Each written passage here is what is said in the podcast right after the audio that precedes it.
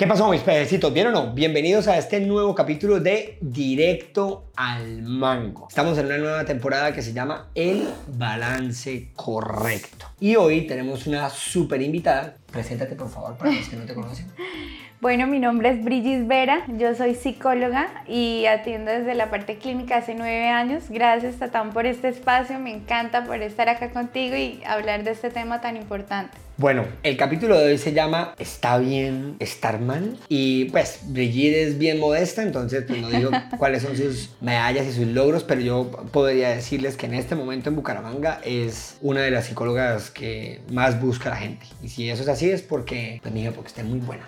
¿Y es solo en Bucaramanga o, o, también en otros lados? Bueno, pues realmente nosotros, digo nosotros porque tengo ahora un equipo, he formado un equipo maravilloso de psicólogas, psiquiatras, médicos que están en la misma línea que, que manejamos. Eh, tenemos pacientes en Italia, en Australia, en Estados Unidos, en Argentina, en Barranquilla, en Bogotá y pues en nuestra sede principal que es acá en Bucaramanga. O sea, este es el cartel de la psicología. Algo así. Estoy dando caño, pero qué chimba que estés dando por tantos lugares, porque la gente necesita ser escuchado. Y yo, bueno, ya usted la conozco y he tenido la oportunidad de, como de compartir y traes como paz entonces, qué chévere que eso esté pasando más allá de la frontera. Está bien estar mal, episodio número 10. Directo al mango.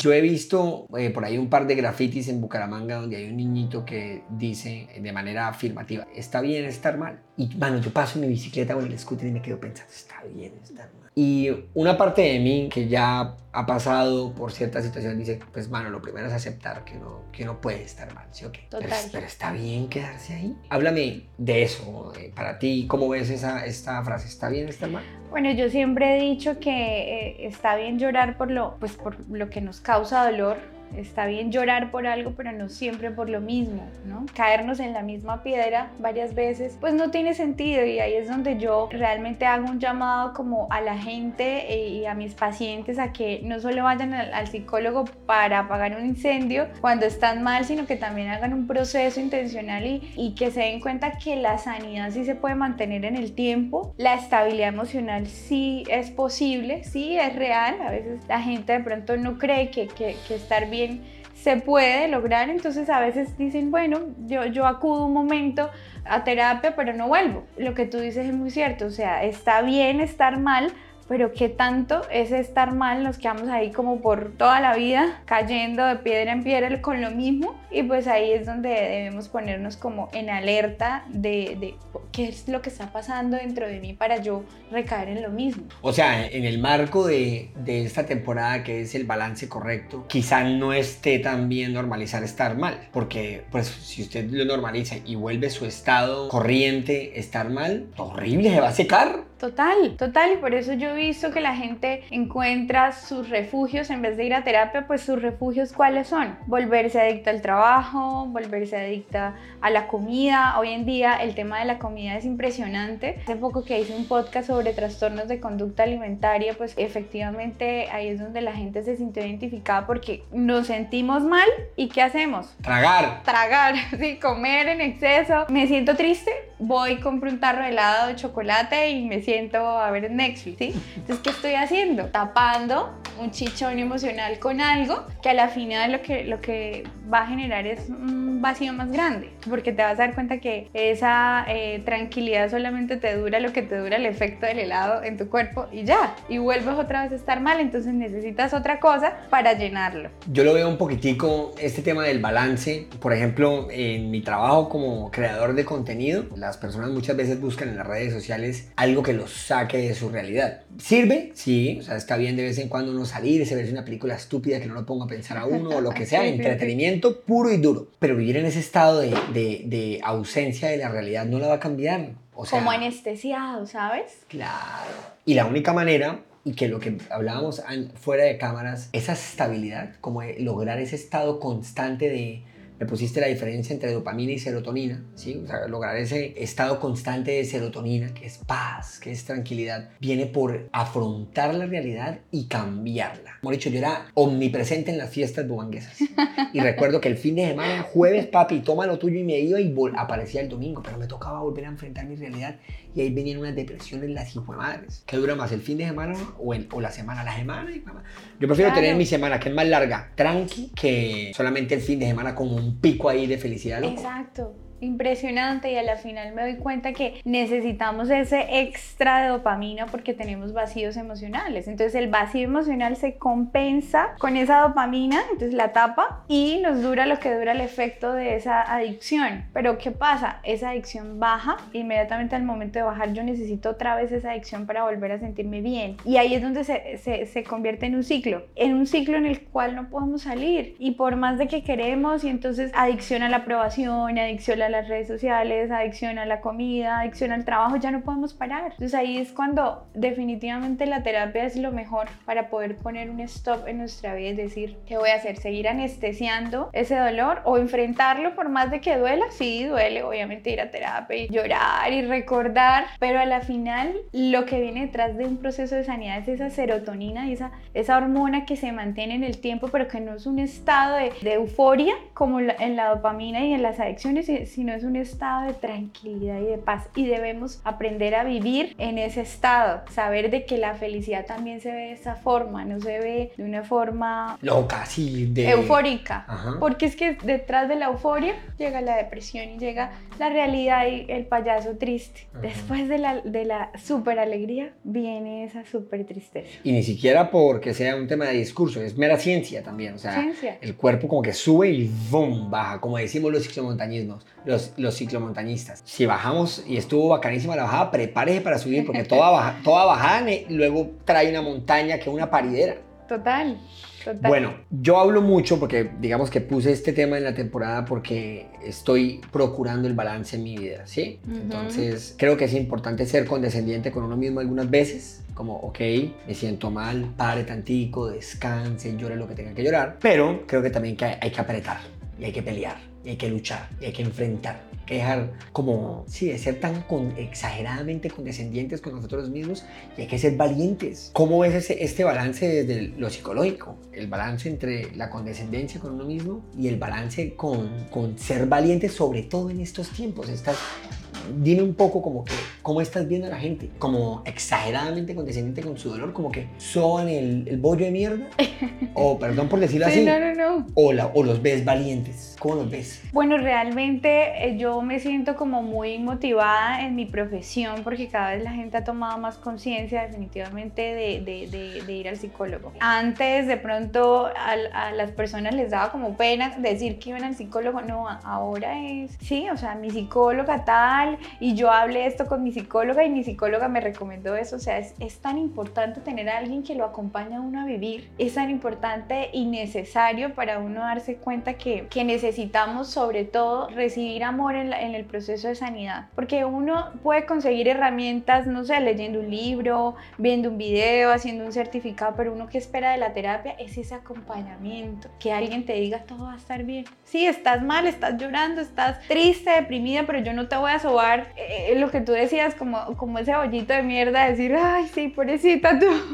Sino, ven, o sea, está bien que llores, pero ven, yo te cojo la manito porque de esta vas a salir. Vamos y caminemos juntos porque es algo que yo hago siempre mucho en terapia y es que yo me vulnero con los pacientes. Entonces esa vulnerabilidad les da a ellos como un acompañamiento, como, ay, mi psicóloga me entiende, sabe por lo que he pasado, ella también ha vivido lo que yo he vivido, entonces es como coger al paciente de la manito y irse, ir caminando hasta que ya yo veo que ellos solitos ya no solo caminan, corren, vuelan, ya están diciéndole a, a, sus familiares, venga, yo creo que usted necesita sanar mamá, venga, yo creo que sí, yo ya los veo ellos empoderadísimos. Entonces, de verdad que estoy muy motivada hoy en día con todos los procesos de sanidad y la conciencia que la gente tiene hoy en día. ¿Qué opinas de esta frase? Motion leads emotion. El movimiento dicta la emoción o mueve la emoción. Bueno, yo creo que dentro de la inteligencia emocional, sí, digamos que el movimiento, la conducta hace que, que desarrollemos esa motivación por las cosas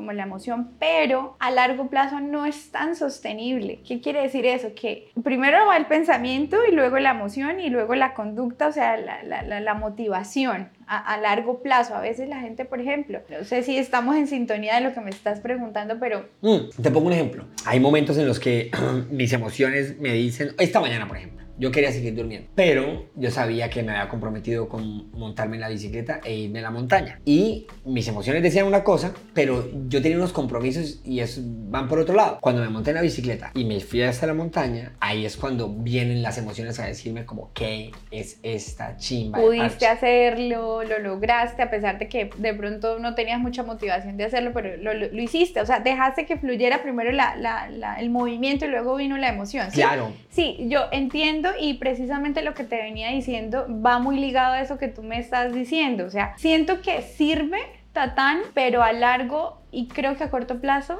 también no es muy sostenible en el tiempo. Muchos pacientes llegan a mi consulta y me dicen, es que quiero ir al gimnasio pero no logro hacer una rutina. Pago un año de gimnasio, solo voy un día, pago entrenador y siempre le saco el cuerpo, le saco excusa. Eh, hago un horario donde establezco las rutinas y no cumplo ni una. Entonces creo que a veces la gente cree que puede modificar la conducta sobre la conducta, es decir, haciendo cosas pueden cambiar su conducta y resulta que tienen que cambiar definitivamente primero su forma de pensar acerca de sí mismos para luego eso sí generar un cambio en la conducta. Es más sostenible en el tiempo. ¿Por qué? Porque tú puedes cambiar la conducta, digamos que te dure un día, fuiste, fuiste a la montaña y lo hiciste, bien. Pero si tú tienes un autoconcepto, un pensamiento acerca de ti de soy perezoso, ejemplo, ¿cómo actúa un perezoso? En hábitos atómicos, el man decía, usted no puede cambiar una conducta o un hábito ni por la meta ni por la estrategia. Usted le tiene que cambiar por la identidad. La pregunta no es qué debo hacer, sino quién quiero ser. Exacto.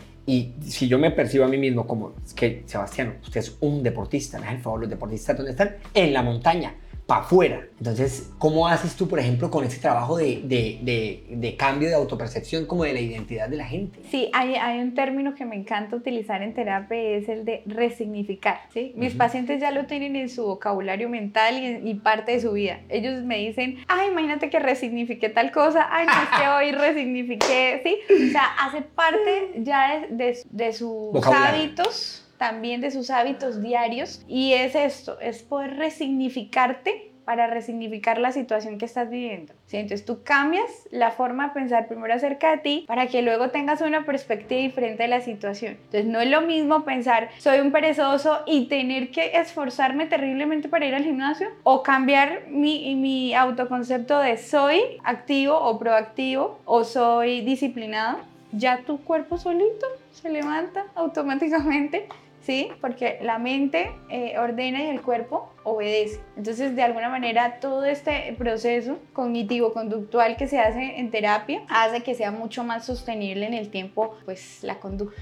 Por eso acá es importante mencionar esto y es no se metan con la identidad de la gente. O sea, hace, se me está viniendo una situación que viví en México con un amigo que quiero mucho. Yo estoy procurando ser muy puntual, o sea, me estoy dando duro con ser puntual, pero yo no sé por qué carajos a él tres veces seguidas le llegué tarde. A él. O sea, con el resto de situaciones que estaba viviendo, estaba siendo súper juicioso y de hecho a mí me tocaba esperar a los otros. Pero con él, juepucha, me tuvo que esperar tres veces seguidas y cuando llegué al carro y me monté, él me dijo como, oiga, usted, usted, usted es impuntual. Me dijo, yo le dije, mm, mm, mm, qué pena. Yo soy alguien puntual que eventualmente puede llegar tarde. O sea, no se meta con mi identidad, vaguito, porque yo soy puntual que de, 10 oportunidades, que de 10 citas que tengo en la semana, 9 u 8 llegue puntual y a usted le llegue precisamente a usted dos, usted no puede venir a definir mi identidad. Porque una vez usted define la identidad de alguien, le pone una caja, un techo. A mí no me joda. Nosotros somos personas honestas, disciplinadas, puntuales, que eventualmente podemos cagarla. Claro, que eso es lo que debemos entender, ¿no? Que si lo entendemos nosotros, así el mundo piense lo que piensa de nosotros, si tú ya la tienes clara, ya la perspectiva eh, eh, a la hora de resignificar va a ser muy diferente, porque tú ya no te vas a tomar a personal las cosas, sino que tú vas a decir, la gente hace cosas, no me hace cosas a mí. Entonces tú puedes ir filtrando, filtrando, filtrando y no te vas cargando en el día a día de,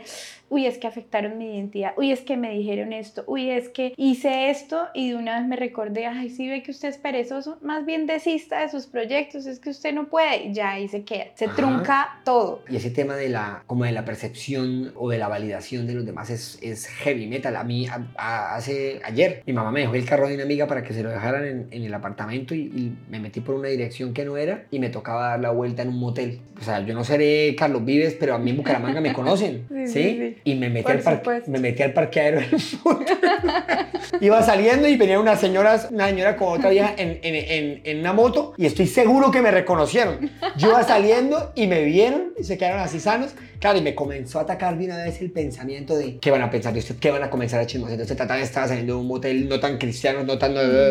y como que me comenzó a atacar eso. O sea, mi pensamiento fue bien, como, ay, chipa, ya que piensen lo que quieran. Yo sé quién Total. estaba dando la vuelta en es que madre Eso que te pasa, le pasa a todos, nos pasa a todos, eh, eh, que de alguna manera para nosotros es importante lo que los demás piensen. Es que es una necesidad básica. Es que si tú no tuvieras eso, fueras un narcisista. O sea, y los narcisistas pues les vale tres tiras lo que la gente piense. Pero tenemos que tener un nivel de, de importancia frente al tema de la aprobación porque eso nos da empatía con el otro. Y la empatía es muy importante para amar a los demás, hacer cosas por los demás. Entonces la aprobación es sana, pero hay una línea muy delgada entre la necesidad de aprobación y otra cosa entre la adicción a la aprobación. Que es en lo que ahorita, hoy en día, gracias a redes sociales, gracias a muchas cosas, la gente está desarrollando. Bueno, ¿qué patrones has encontrado entre la gente que atiendes en este momento? ¿En qué área? O, sea, como qué patrones, cuáles son los, los temas por los que... Más recurrentes. Exacto, que, por los que la gente más busca ayuda. Bueno, eh, efectivamente, las tusas creo que van a ser como las principales razones por las cuales una persona... ¿Y viejas? ¿Puras viejas te llegan a ti? Pues, manes también. manes también. Digo porque las viejas son más vulnerables en eso y, son, son más propensas a buscar a un psicólogo que un man. Los manes algunas veces son más tercos. Pues sabes que ahorita hay como ya aumento de, de, de, pacientes hombres. Obviamente prevalecen más las mujeres, pero los hombres también los veo súper enganchados a la terapia. Los felicito, de verdad. Bien, muchachos. Sí, sí, sí. Entonces, y bueno, las usas o bueno, codependencia emocional es, es, muy frecuente, depresión es un tema muy, muy frecuente, ansiedad, ¿sí? ataques de pánico, bueno, más que todo en eso ronda. Y de ahí se desprenden miles que son las adicciones, ¿no? Adicción, tengo pacientes adictos al trabajo, eh, adictos al activismo, esa es otra, Tatán. La necesidad del ser humano de estar teniendo que hacer cosas y cosas y cosas como para sentirse suficiente pero que nada es suficiente y nunca es suficiente. Entonces, eso es algo que se repite mucho en, el motivo de consulta de los pacientes. Qué video que mezclando el, anterior, el anterior punto con este, que nos digas que es sano recibir afirmación de otro, porque si no seríamos unos, narcisistas. Y ahorita que me estás hablando de estos temas de, depresión y tal, ¿qué video la importancia de, tener una identidad súper clara y que pues en nuestro caso, por ejemplo, que, que, creemos en Dios, como que podamos recibir esa, esa afirmación y esa identidad de parte de Él, ¿no? O sea, este eres tú, eres amado y no necesitas nada más. ¿Cómo mezclas tú esa, primero como mujer, hemos dicho, como, como Brigitte y también como psicóloga? ¿Cómo mezclas tu, tu fe con, con, tu ciencia? Bueno, definitivamente eso es algo súper importante, Tatán, tener una integralidad en la atención a, a, mis pacientes. Es decir, la parte espiritual, la parte eh, corporal o física de hacer ejercicio, me encanta hacer ejercicio, comer saludable, obviamente también me gusta comer dulce y demás, pero tengo mis límites y en la parte emocional. Entonces, ¿cómo lo integro? Pues teniendo una coherencia con lo que yo hablo en terapia. La gente sabe, me conoce, tengo incluso el perfil público, la gente sabe, yo me vulnero mucho en terapia y la gente sabe cómo soy. Soy tal cual en terapia o afuera, como amiga, como hija, como lo que sea, yo eh, mantengo como esa identidad clara, pero porque hay un proceso detrás de. Es decir, mi mayor autoridad más que el conocimiento, más que la experiencia, más que mis títulos, es mi propio proceso de sanidad que me da esa autoridad a la hora de hablarle a mis pacientes. Siento que desde la parte espiritual también eh, es un respaldo poder hacer eso. ¿Por qué? Porque si yo le voy a hablar a un paciente de adicciones, no, sí, tú tienes que hacer un detox, que tienes que romper con esto, tienes que hacer eso, y yo no, no he podido con una adicción. Es como hablar en terapia es como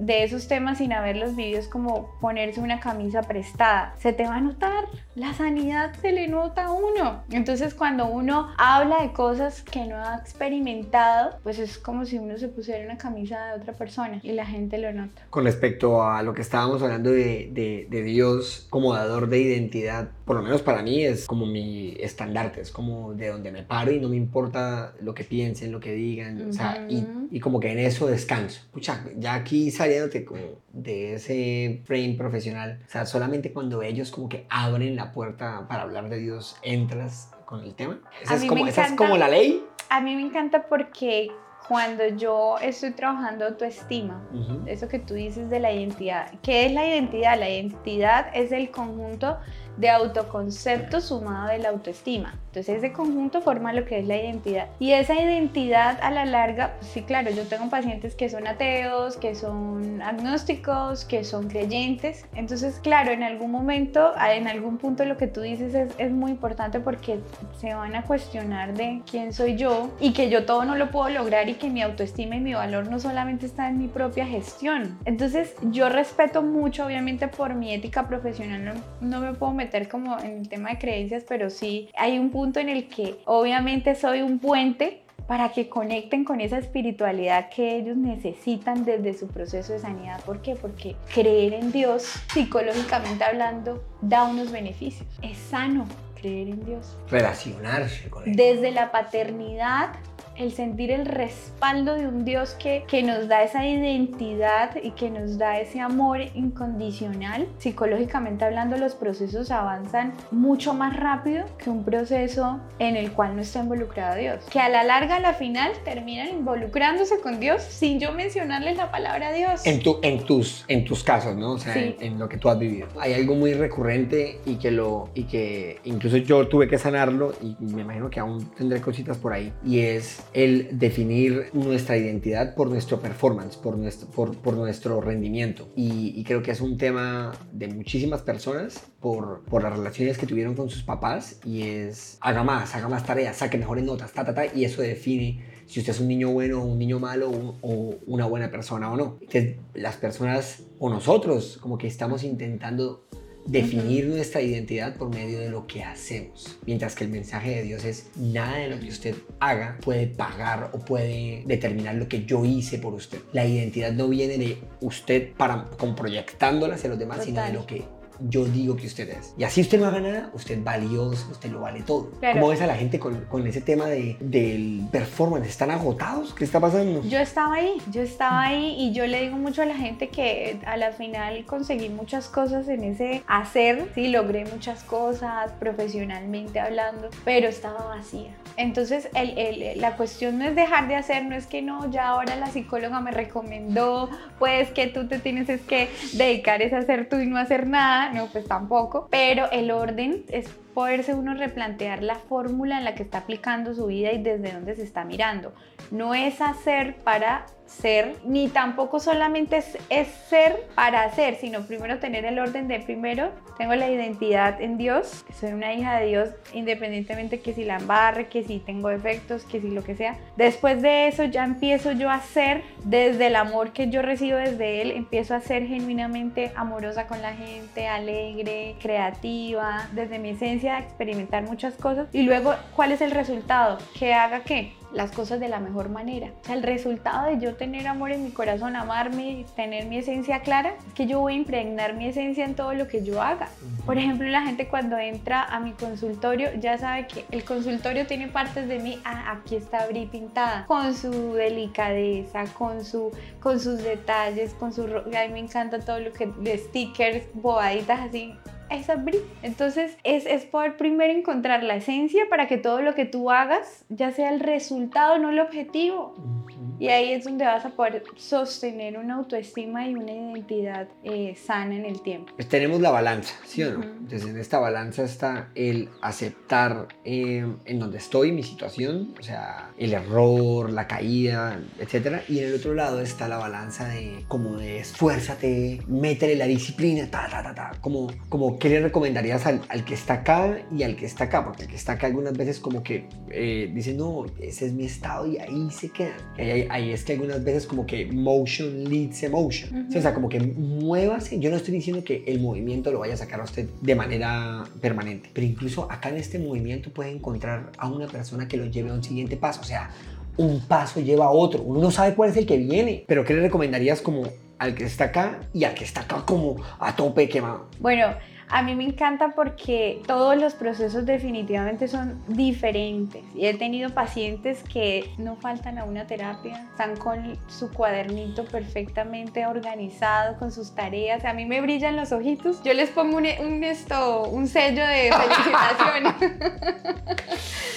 Porque de verdad uno se admira de la motivación por sanar y por crecer y por avanzar pero está el que a duras penas asiste a la cita, a duras penas puede hacer algo por su vida. Y ahí es donde yo invito a las personas que están en ese estado a que puedan conectar con personas que puedan, que quieran lo mejor para ellos y por lo menos desde la influencia les estén recordando, hey, acuérdate ir a terapia, hey, acuérdate alimentarte mejor. Yo tuve varios casos así donde casi que me tocaba ir a cogerle el brazo a la persona y llevarlo. Tú vas a salir de esta depresión, tú vas a salir de eso, pero eran casos muy puntuales donde yo sabía que la red de apoyo de esa persona era casi nula. Pero es poder encontrar, yo sé que tarde que temprano, ya sea por alguien, porque Dios te ponga a alguien en el camino, vas a salir de ese estado como pasivo a ese estado en donde empiezas a tener como esa motivación para poder sanar y, y, poder como enchufarte. Finalmente el amor propio viene de, de, de salir un poquito de ese estado y darse cuenta que sí se puede. Así no estés ya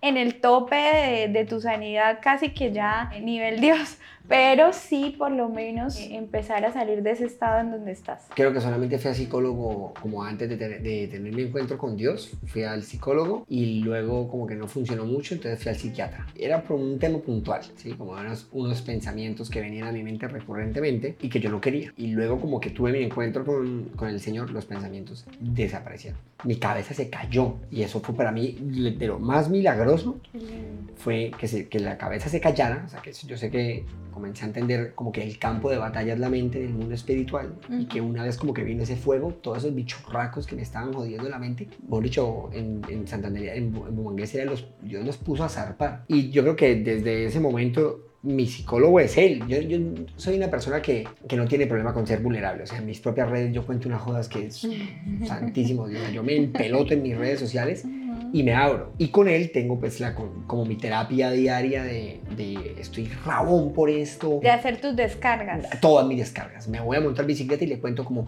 o eh, eh, lo voy a decir así, si estoy cargadísimo sexualmente, porque yo llevo siete años ahí, yo le digo, estoy que me culeo, estoy me justo y peleo y, o sea, yo no me guardo cosas. No, digo, yo quiero, no, las huevas. Claro. yo quiero, ta, Entonces como que hago esas descargas con él, con mis amigos. Él dice, descárguenselo de sus cargas con otros. O sea, dice como que hablen, confiesen sus pecados también con hermanos. No sé si en algún momento estaré sentado o en tu consultorio. Allá súper bienvenido. o en otro consultorio. Sé que, sé que en mi caso, por lo menos en este momento, no sé si no lo he necesitado o no he ido más bien. Creo que lo necesitamos todos, hablar con alguien. Sí, yo pienso que a mí me encanta que puedas llegar a ese nivel en la relación con Dios y a, a ti te ha servido puntualmente, pero siento que obviamente hay muchas personas que no logran conectar con ese Dios como lo tienes tú tan cercano, como que sienten que realmente no lo está escuchando nadie. Entonces, pues el psicólogo es el medio en el que aprenden a desarrollar esa, esa forma de, de, de, vincularse también con Dios, de que pueden ser vulnerables. Por ejemplo, he tenido pacientes en donde día uno no son capaces de expresar y no son capaces de sacar. Entonces, imagínate, si no lo hacen con una persona, ahora con Dios, que ¿dónde está Dios? O sea, ¿dónde? Sí, es muy difícil. Entonces, qué lindo que puedas tener esa relación con Dios como si fuera tu terapeuta, tu amigo, tu... Y obviamente no está más que te hagas también un chequeo. A ver, ¿con qué cucu ando por ahí? te iba a decir una vaina y es que entendiendo que la mente es el campo de batalla, ¿cierto? Y que hay una palabra que yo creo que tú conoces y es que pues, nuestra lucha no es contra la gente, sino contra lo que se mueve espiritualmente, que digamos que pone esos pensamientos en la mente. Yo procuro pelear todos los pensamientos que traen ansiedad, depresión, lo que, lo que intento es poner verdades, o sea, de una vez resignificar las mentiras que me llegan a la mente y decir, no señor, esto no es verdad, la verdad es esta, ¡pa! Y peleo con las verdades, peleo con las verdades. Esto es un caso, como lo que tú estabas diciendo, porque digamos que yo me he ocupado de conocer las verdades y lo que Dios dice, de la primera letra al último punto. Pero me pareció algo muy perro de lo que estás diciendo, y es, se puede ver a Dios como el psicólogo de esta manera, pero tú eres un pedacito de, de, Dios, porque algunas personas, y lo quiero decir para los creyentes, como que ven como si le estuvieran siendo infieles a Dios el buscar ayuda en, un psicólogo. Y es como, tú eres un pedacito de Dios. Y qué locura lo que me estás diciendo. Hay gente que le queda muy difícil con una persona. Ahora imagine en la cama, sin ver nada.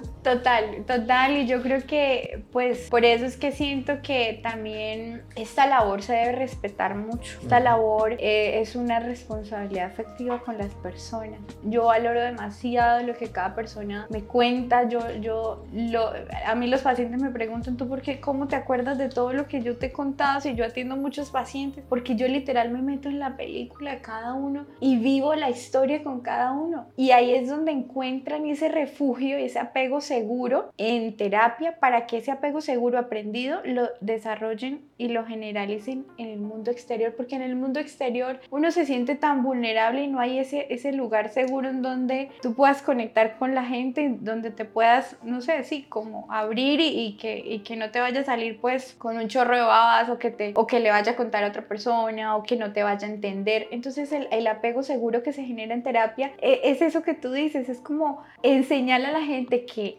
que, que sí hay personas y, y, aunque yo no sea perfecta, puedo enseñarte cómo relacionarte de una manera sana con alguien, lo mismo con Dios, que te puedes vulnerar y abrir tu corazón también de esa manera y que puedes confiar, ¿sí? Porque siento que eso es, eso es algo que el ser humano necesita recuperar, la confianza. Si vivimos prevenidos todo el tiempo de que la gente nos va a lastimar, de que la gente nos va a hacer daño, pues así también vamos a estar con Dios y así vamos a estar con nosotros mismos y vamos a estar como, como tan cerrados, pero necesitamos eso, necesitamos poder ser nosotros mismos y expresar y, de eso también se trata la terapia, de poder ser uno mismo. Ahorita, y con esto, con esto terminamos, como que con lo que me contabas, concluía, que se te ve en los ojos, como a ti realmente te importa cada historia. La gente podrá decir con la boca que le importa, pero cuando genuinamente, bueno, dicho, cuando no le importa, eso, eso se, nota. Y creo que condensando en una sola palabra, el hecho de que te importe y que la gente sienta ese refugio, se podría como, como resumir en amor. O sea, en amor es, aunque seamos extraños, me importa tu historia. ¿Cuál crees tú? Y con, y con eso terminamos, que sería ese balance del amor que tú le brindas a la persona entre lo que hablamos. ¿Está bien, está mal? ¿Cómo es ese balance del amor que tú les das? Total, yo siento que la gente sana es a través del amor, no es de otro. Yo he visto resultados de la gente avanzando solo por el hecho de que saben que a mí me importa lo que a ellos les está pasando, que a alguien le importa. Muchas veces me han dicho en terapia, es que tú eres el único la única relación sana que yo tengo. ¿Por qué? Porque no encuentran afuera ni en ningún lugar esa forma de recibir amor de manera genuina. Y a veces me lo han cuestionado y me han dicho, ven, pero es que es porque yo te pago, tú me estás escuchando y demás. O sea, pero ahí es donde yo les vuelvo a decir, y esto no se trata del dinero, obviamente yo debo vivir de algo, pero aquí está el, componente más importante es el amor y es a través de eso que la gente realmente conecta con su proceso, se conecta consigo mismos y aprenden a amarse a ellos mismos porque se sienten amados en terapia. Bueno, Bri, gracias por haber aceptado la invitación, gracias por compartirnos lo que estás haciendo, gracias porque estoy seguro que tú eres los brazos de Dios, el oído de Dios para muchísimas personas que se sienten amadas y pues invitamos a la, a la gente que que está escuchando este podcast a que, pues si están en una situación en donde, en donde no aguantan más con su depresión, con ansiedad, lo que sea, pues que busquen ayuda en alguien que los escuche, en un profesional. Creo que como dijiste tú, Órtica, está, pues es mucho más normal que la gente acuda al psicólogo. Entonces, acá les dejo el contacto de, de Bri también para que la busquen. Es muy buena, como se dieron cuenta. Y nada, les ¿te gustaría decir algo a la gente? No, pues gracias a ti primero que todo, gracias por este espacio. Sé que mucha gente necesita escuchar, sobre todo que hay personas que están dispuestas a, acompañarte en, en, en este proceso que es tan duro a veces, ¿no? En la vida y es sanar. Entonces, que no tengas miedo a pedir ayuda, que está bien estar mal, que está bien que te des esas pausas que necesitas, que está bien que tomes tus vacaciones. A veces la gente no, no siente que merece descansar, entonces date un momento para, para estar mal, también eso está bien. Te iba a decir una vaina, ya para terminar, que ahorita es que se me vino a la mente.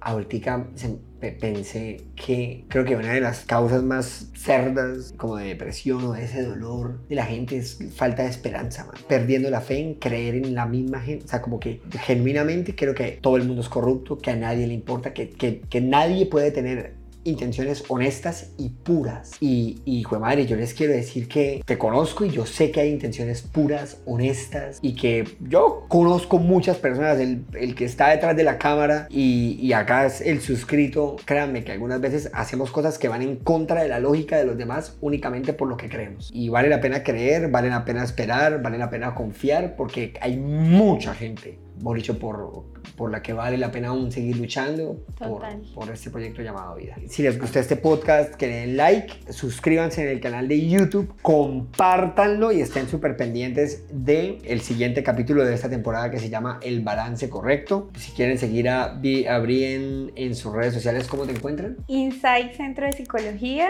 y Brigitte-Al Piso Vera. Y pues nada, mis pececitos, gracias por haber estado aquí, por habernos acompañado y gracias a ti por haber venido, gordita. gracias a ti. Mi perro espero que te esta vuelta muy bien para que todo lo que sobre se vaya. Nos vemos. Chao, chao. Chao. Lo que es mi pez.